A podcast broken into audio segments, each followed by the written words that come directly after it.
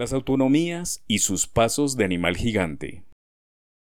Los gobernadores enviaron una carta a Petro en la que solicitan autonomía en distribución de los ingresos que provienen de la nación, el comienzo de la verdadera descentralización.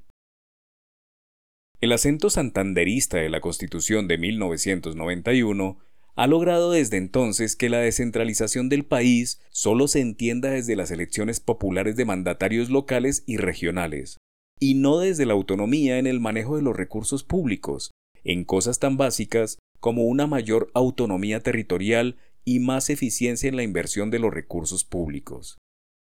No hay que enterrar la cabeza como el avestruz para evitar ver los problemas o soluciones que se vienen en pocos años. Las autonomías regionales son una fase intermedia de, abro comillas, la madre de todas las soluciones a los problemas, cierro comillas, de orden público y responsabilidad localizada en cada región. Todos los gobernantes le mandaron al presidente una carta en la que evocan la promesa constitucional en la cual se dio una reconfiguración del Estado en la que se entregaban funciones a los gobiernos locales en cuanto a la participación de ingresos estatales. Abro comillas. Han pasado tres reformas constitucionales, en la que ha sido sofisma esa fórmula que permitiera a los territorios acceder a los recursos requeridos para cumplir con sus competencias. Más de 30 años después de la proclamación de un Estado descentralizado, vamos en menos de la mitad de lo prometido, pues las gobernaciones y alcaldías apenas llegamos a obtener 20% de los ingresos de la nación. Cierro comillas. Dice la misiva que destapa una auténtica caja de Pandora pues la descentralización administrativa total que se reclama data de 1886, cuando se mostraron ideas de un modelo de organización que responda a las necesidades regionales. Para ello, es vital que el Congreso y el Ejecutivo vean en entes territoriales autónomos un aliado fundamental para desarrollar actividades administrativas, tributarias y financieras en un marco ajustado a sus viejas competencias. No todo el poder autónomo regional debe dejarse en el Congreso. Son los alcaldes, gobernadores y asambleas unas instituciones que pueden avanzar en distribuir mejor los ingresos que provienen de la nación.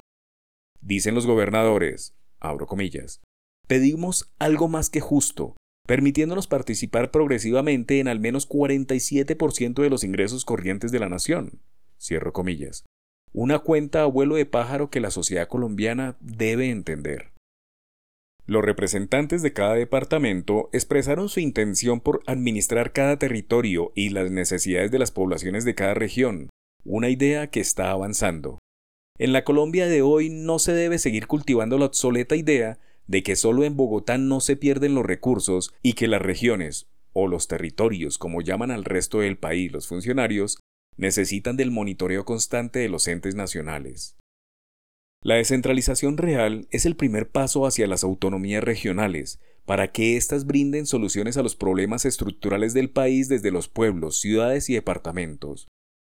Luego debe venir una profunda reflexión y análisis de prospectiva sobre la conformación de unas autonomías viables, sostenibles, con una ruta hacia el futuro, basadas en los nuevos mercados, polos de desarrollo y las mismas posibilidades que tejan infraestructuras enfocadas a la solución estructural de la violencia y la pobreza. El gobierno nacional no puede estar de espaldas a la realidad regional y a seguir amarrando las decisiones sobre cosas tan básicas como los ingresos corrientes.